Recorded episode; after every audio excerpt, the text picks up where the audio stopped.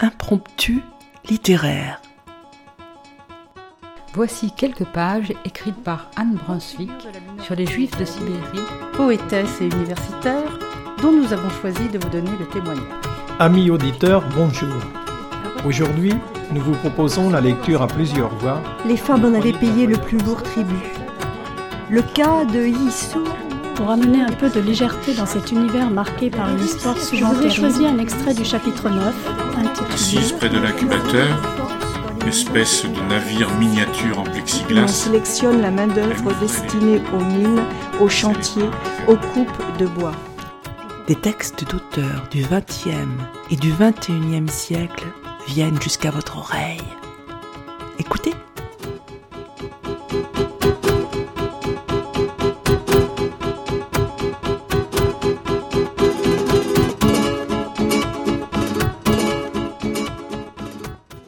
Bonjour chers auditeurs, euh, aujourd'hui euh, Yvan et moi nous allons vous parler de Vie et Destin, un énorme roman euh, de Vassili Grossman qui est un écrivain soviétique. Ce roman est lourd et épais comme le poids d'un passé qu'on ne peut effacer. C'est la raison pour laquelle nous aurons besoin de deux émissions pour achever cette lecture. Voici donc la première partie.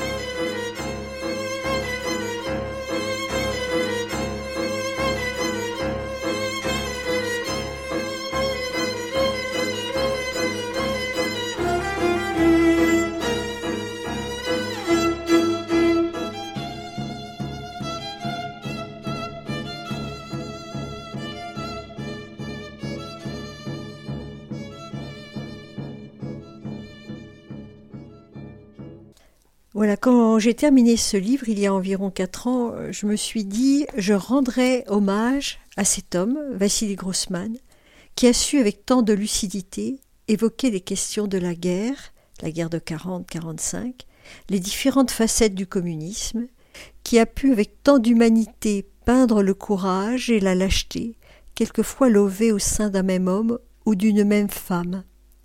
Le hasard a fait que, dînant chez des amis, un des convives s'est écrié Ah, Stalingrad, Stalingrad Si le rapport de force entre les troupes nazies et les forces alliées n'avait pas basculé à ce moment-là, nous serions peut-être encore sous le joug hitlérien. C'est bien autour et dans Stalingrad qu'est arrimée cette œuvre. Le cœur de la bataille se situe entre septembre 1942 et fin janvier 1943. Mais septembre 1942, c'est aussi la mise en place d'un crime de masse organisé pour l'extermination des Juifs d'Europe de manière concrète et fonctionnelle. C'est un autre pôle du roman de Vassili Grossman, Vie et destin. Quelques informations importantes maintenant pour faire connaissance avec Vassili Grossman. Né avec le début du siècle, en 1905, d'une famille juive russe assimilée, Vassili Grossman est un scientifique, un ingénieur chimiste. Son premier poste se situe dans le bassin minier du Donbass en Ukraine, qui jouxte l'Union soviétique. C'est quand il atteint la trentaine qu'il décide de se mettre à écrire et qu'il va quitter son métier d'ingénieur pour celui d'écrivain. Persuadé au départ du bien fondé du communisme, il ne remet pas en question le régime, et ses premiers textes lui valent de faire partie de la célèbre Union des écrivains soviétiques. Mais entre 1936 et 1938, l'heure des purges staliniennes a sonné. Cela veut dire des milliers d'arrestations, de déportations et de fusillades. En particulier pour lui, sa femme est arrêtée parce que son premier mari avait été exécuté en 1937. Il intervient auprès du responsable du NKVD, c'est-à-dire le commissariat et la police euh, de l'Union soviétique de l'époque, donc auprès du responsable qui s'appelle Giejov, et il parvient à la faire libérer. Mais parallèlement, il est contraint de signer une pétition contre les vieux militants communistes bolcheviques accusés de trahison, déportés ou fusillés. C'est une bien triste période. Quand la guerre arrive, l'Allemagne envahit en effet l'URSS le 22 juin 1941. Le voici nommé euh, sur le front en tant que journaliste, reporter de guerre. Il écrit pour le journal L'Étoile Rouge. Il est envoyé en août 1942 à Stalingrad, alors que la sixième armée allemande menace la ville. Il passe, mêlé au bombardement, des mois terribles de tirs, de froid, de bombes. Il est remplacé en janvier 1943. Et dans une lettre à son père, il écrit Demain, je fais mes adieux à Stalingrad et je prends la route pour Kotelnikovo et Elista. Je pars avec un tel sentiment de tristesse, c'est comme si je disais adieu à un être cher, tellement sont liés à cette ville de sentiments, de pensées, d'émotions douloureuses et importantes, exténuantes mais inoubliables.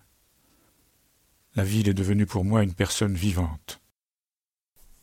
Au cours de la guerre, il décide de travailler avec Ilya Ehrenburg dans le cadre du comité antifasciste juif pour élaborer un livre noir sur les crimes commis par les nazis en Ukraine et sur la partie ouest de l'URSS. Il découvre alors que sa mère a été assassinée avec les 35 000 juifs de la ville de Berditchev en Ukraine où elle vivait. Puis il continue à marcher avec les troupes soviétiques au sud, c'est sur Odessa qui va être libéré, puis vers le nord de l'Europe, en Biélorussie et en Pologne, avec la découverte des camps de concentration et d'extermination de Majdanek, près de Lublin, et de Tremlinka, en Pologne. Puis il continue avec les troupes soviétiques et il marche sur Berlin. Il est décoré de l'ordre du drapeau rouge et de l'étoile rouge, Cependant, Grossman refuse d'être membre du Parti communiste. Mais après la guerre, à partir de 1948, l'antisémitisme soviétique renaît. La publication du livre noir est alors interdite. Le parti lance une campagne contre le cosmopolite sans racines, c'est-à-dire le juif. Jdanov règne en maître sur la production artistique qui est extrêmement contrôlée. Vassili Grossman publie le premier tome de sa fresque sur la famille russe Chapochnikov dans Pour une juste cause qui paraît en 1952. Il est alors menacé. Très heureusement, Staline meurt en 1953 et Grossman se remet au travail et achève en 1960 ce deuxième tome dont nous allons parler, qui est Vie et destin. Quand il décide de faire publier son roman en 1962, le livre et ses copies sont saisis par le KGB, c'est-à-dire par la police soviétique. Il meurt deux ans plus tard, en 1964, dans une grande gêne matérielle. Son optique est, on s'en doute, dans ce deuxième tome, Vie et destin, de plus en plus critique et de plus en plus lucide à l'égard du régime. Le manuscrit est donc confisqué, mais les miracles existent. Un ami retrouve des brouillons très élaborés. Euh, le mathématicien Sakharov, prix Nobel, en fait des microfilms. Euh, deux amis euh, soviétiques les sortent ces microfilms d'Union soviétique et les portent en Suisse. C'est donc en 1980 que Vie et Destin est publié en Suisse, et c'est en 1989 qu'il est enfin publié en Russie, 27 ans après sa confiscation.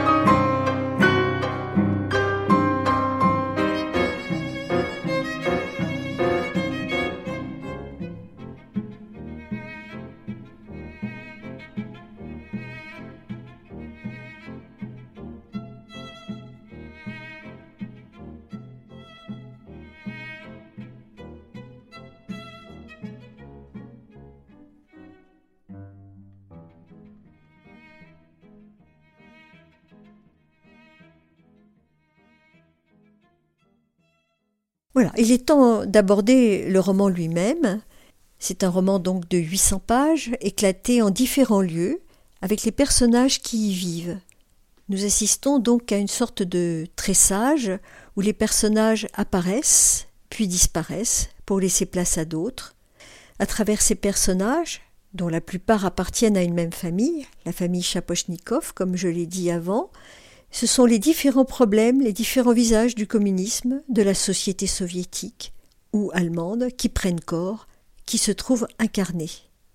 Plusieurs générations sont représentées, par exemple celle d'Alexandra Vladimirovna, qui est la grand-mère, jusqu'à l'adolescente Nadia, jusqu'au bébé qui naît en pleine guerre au milieu de la Volga.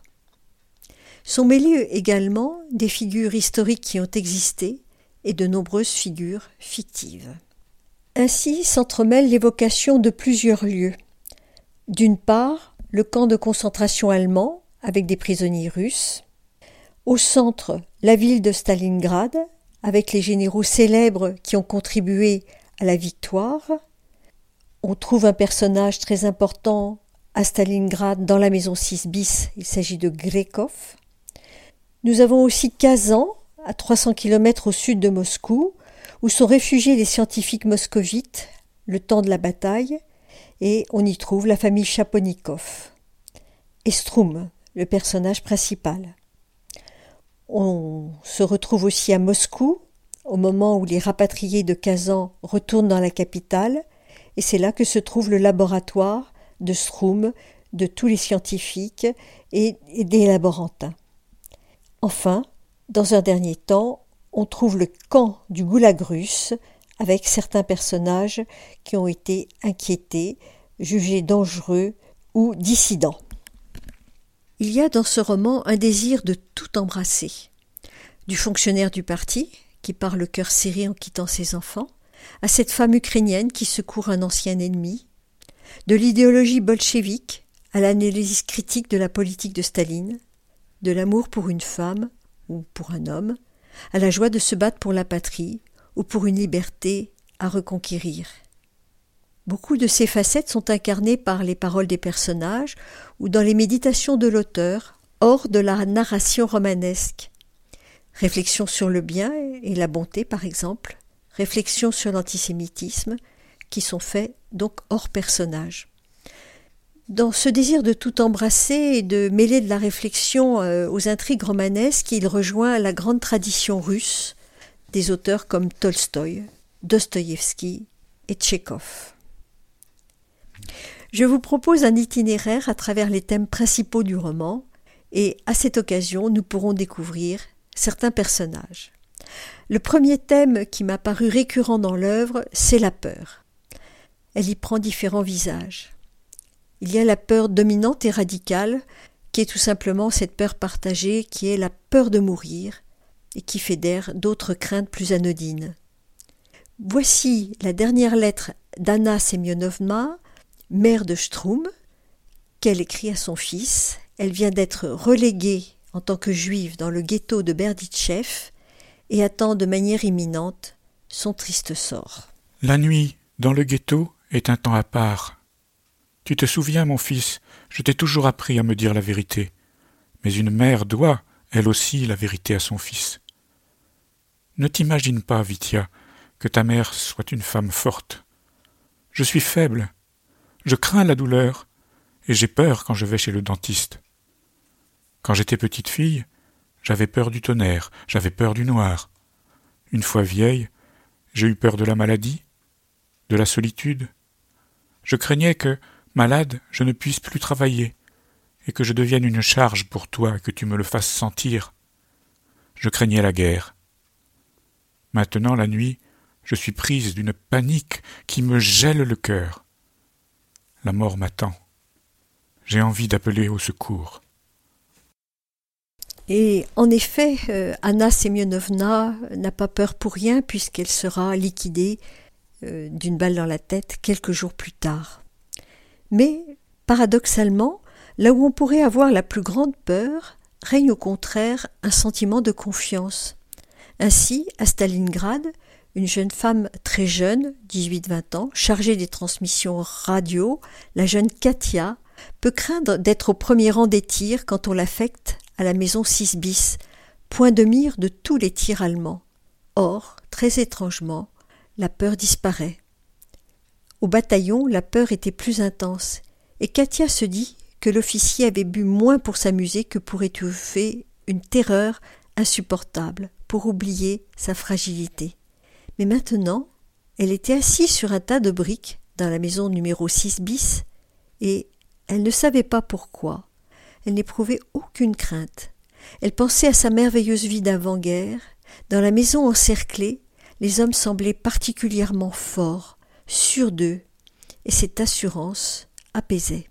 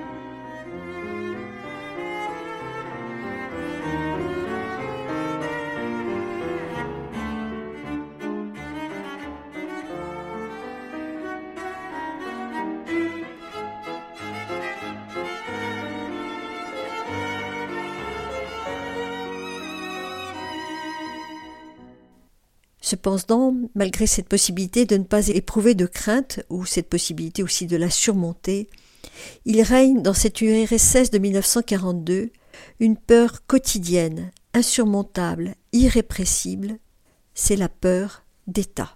Les gens savent vaincre la peur. Les gosses se résolvent à marcher dans le noir. Les soldats vont au combat. De jeunes gars sautent dans le vide en parachute. Mais cette peur, particulière, pesante, insurmontable pour des millions de personnes, cette peur d'État. En raison de cette peur, la parole est muselée. Un jour, alors qu'il était étudiant en dernière année, Strum dit soudain à son camarade de cours Impossible à lire, c'est d'un ennui mortel et jeta par terre la Pravda qu'il lisait.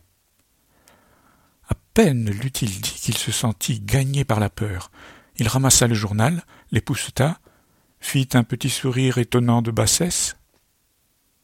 Quelques jours plus tard, il tendit à ce même camarade un numéro de la Pravda et dit d'un petit ton animé Dis donc, euh, Grisha, tu devrais lire l'éditorial. C'est drôlement bien. Le camarade prit le journal et dit d'un ton apitoyé Notre Vitia, c'est-à-dire Strum, était peureux. Tu pensais que j'allais te dénoncer? Ainsi, la possibilité d'être dénoncé fait régner cette peur. Donnons encore un autre exemple. Lors d'une soirée à Kazan avec les chercheurs de l'Institut de physique et des invités, on parle de Dostoïevski, Dolstoï, Tchekhov. L'un des personnages, Madiarov, s'exprime très ouvertement en faveur de la liberté. En sortant, rétrospectivement, Strum, le héros de l'histoire, pense à cette soirée. Et tout d'un coup, il est rongé par la crainte d'une dénonciation. Il va jusqu'à penser que Madiarov est un provocateur. Il lancerait des sujets audacieux pour mieux mettre en cause les participants à la conversation. Car, il ne faut pas l'ignorer, tout est répertorié de la vie d'un homme, et plus qu'on ne pense. C'est le communiste Klimov, expert en rapport et en délation de tout poil, qui a fait à son tour la triste expérience.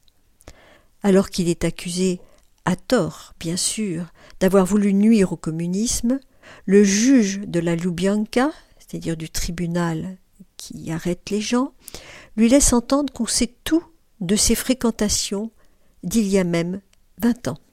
Mais tout avait de l'importance. Partout où il était passé, il avait laissé une empreinte. Il traînait une suite derrière lui connaissait toute sa vie. Une remarque ironique sur un camarade Un trait d'esprit sur un livre Un entretien de trois minutes au téléphone Un méchant billet adressé à la présidence au cours d'une réunion Tout cela se retrouvait dans le dossier à ruban. Ces paroles, ces actes y avaient été rassemblés et desséchés composaient un volumineux herbier. Des doigts mauvais avaient patiemment réuni ronces, orties, chardon. Comme vous le voyez, le KGB sait tout de la vie de Krimov. La délation, le fichage fait partie des méthodes courantes du stalinisme et Vassili Grossman les fait vivre devant nous. Mais nous savons aussi que l'Occident n'est pas à l'abri du fichage et de la surveillance intensive. Cette peur conditionne les comportements. Les hommes les plus libres, les plus intelligents, succombent à ce mal terrible qu'est la soumission au jugement des autres. Par exemple, le général Novikov, celui qui a lancé ses blindés avec un superbe talent et une belle audace contre les troupes allemandes, se sent faible au regard des hommes du parti qui le surveillent. Voici un extrait de son monologue intérieur qui évoque son hésitation sur la nomination d'un colonel compétent, Darensky, stationné dans la steppe kalmouk, Or, Daransky est de famille noble, et pour cela il a été déporté une dizaine d'années. C'est un ancien zek, zek veut dire prisonnier déporté. Voici les hésitations de Novikov. Il n'y a pas longtemps, je voulais caser Darensky, se disait Novikov en s'échauffant tout seul. Il a suffi que Fedorenko fronce le sourcil pour que je fasse marche arrière. J'en ai parlé à Getmanov, et à Neudobnov. Ils ont froncé le sourcil, ils ne voulaient pas d'un ancien zec, et j'ai eu la trouille. Mais pourquoi? Alors qu'il était persuadé que c'était lui et personne d'autre qui aurait à briser le dos de la machine de guerre allemande, pourquoi était-il si faible et craintif lorsqu'il discutait avec Getmanov et vous avez bien euh, compris que Getmanov et Neudobnov euh, étaient des, gens du parti qui surveillaient euh, évidemment Novikov. Hein. donc le choix de Novikov pour Darensky n'était pas libre. Compagne de la soumission, la lâcheté. Elle caresse de son aile de nombreux personnages, car la peur souvent l'emporte. Ainsi, Krimov, l'ancien communiste commissaire au peuple dont nous avons parlé, au moment où il est incarcéré, il se reconnaît dans les gens qui ont été déportés ou arrêtés et dont il a fui les familles au moment de la condamnation de Boukharine en 1938. Au moment du vote, j'ai levé la main. Et puis j'ai signé. Ensuite, j'ai même fait un discours, rédigé un article. Et je crois moi-même à la sincérité de mon ardeur. Mais dans ces moments-là, où sont mes doutes, mon désarroi, Qu'est-ce que cela veut dire? Serais-je un homme à deux consciences? Ou y aurait-il en moi deux hommes, avec chacun sa conscience? Combien de fois Krimov avait-il dit certaines choses, alors que son cœur soufflait le contraire? Mais pourquoi avait-il cessé tout contact avec les familles de ses camarades victimes de la répression?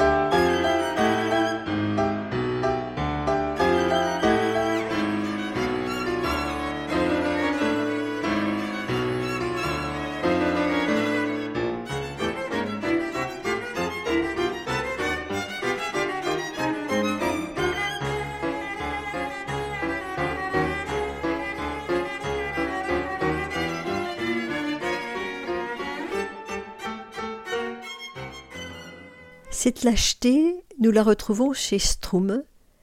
En effet, après avoir courageusement défendu ses collaborateurs au sein de l'Institut de physique, il est contraint de signer une lettre qu'il désapprouve.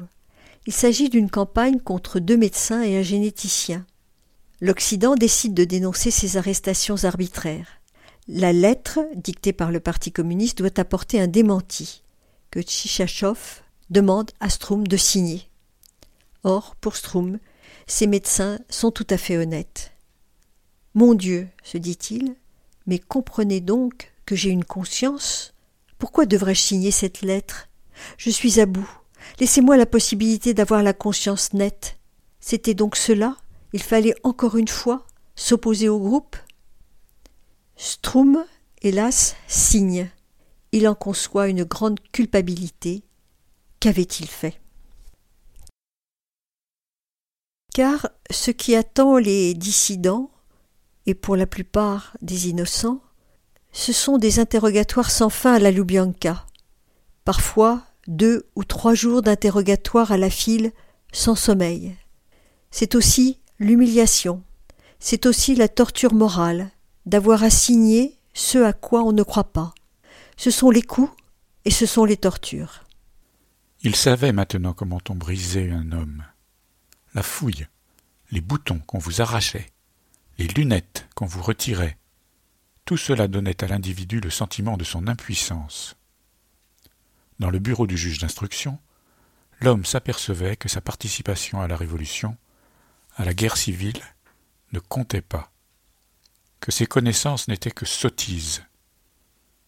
Ceux qui s'obstinaient à revendiquer le droit d'être des hommes étaient peu à peu ébranlés et détruits, brisés, cassés, grignotés et mis en pièces.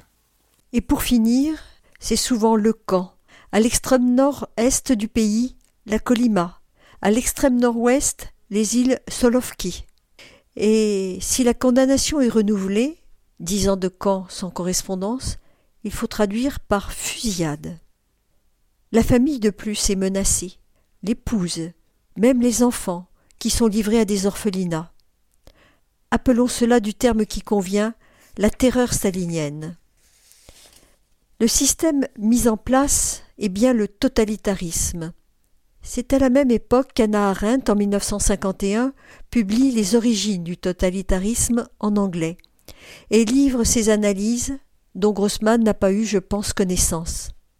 Qu'est-ce que le totalitarisme? C'est un système qui tient les humains dans ses filets par la terreur et par l'idéologie. Celle-ci repose sur la négation de l'individu et de la liberté.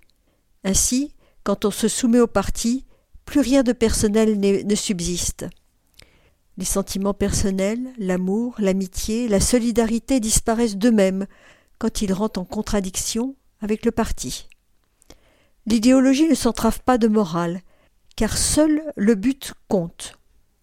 Voici ce qu'écrit Vassili Grossman Au nom de la morale, la cause révolutionnaire nous avait délivrés de la morale au nom de l'avenir.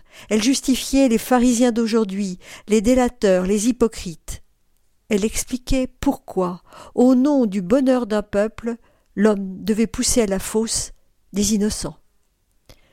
Un communiste sincère dans l'histoire est mis arbitrairement en camp et s'écrie Pourtant, le but que poursuit le parti est sacré.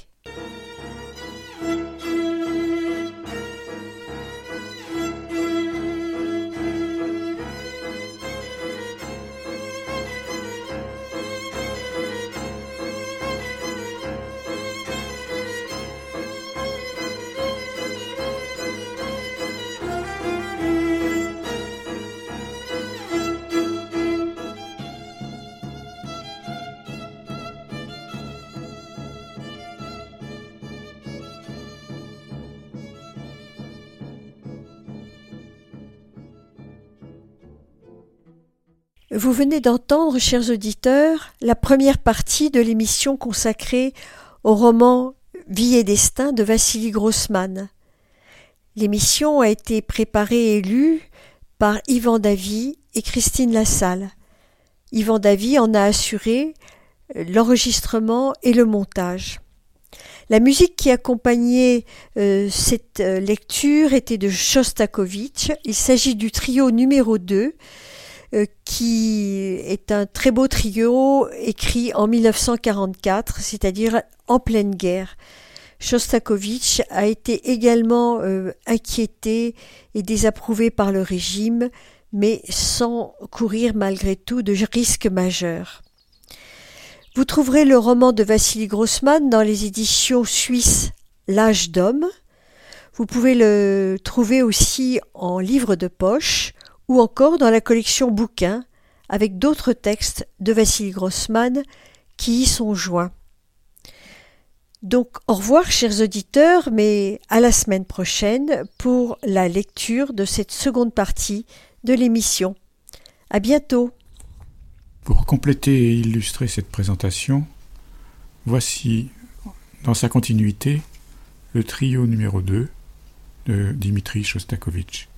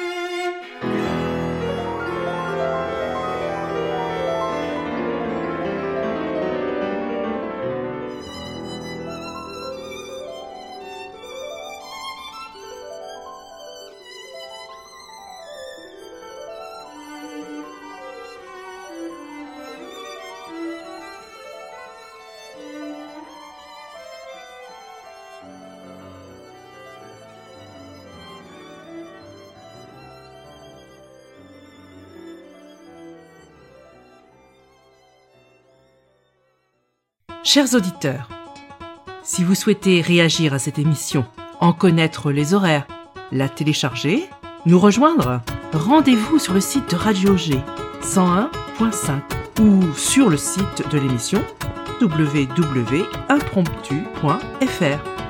Vous nous y retrouverez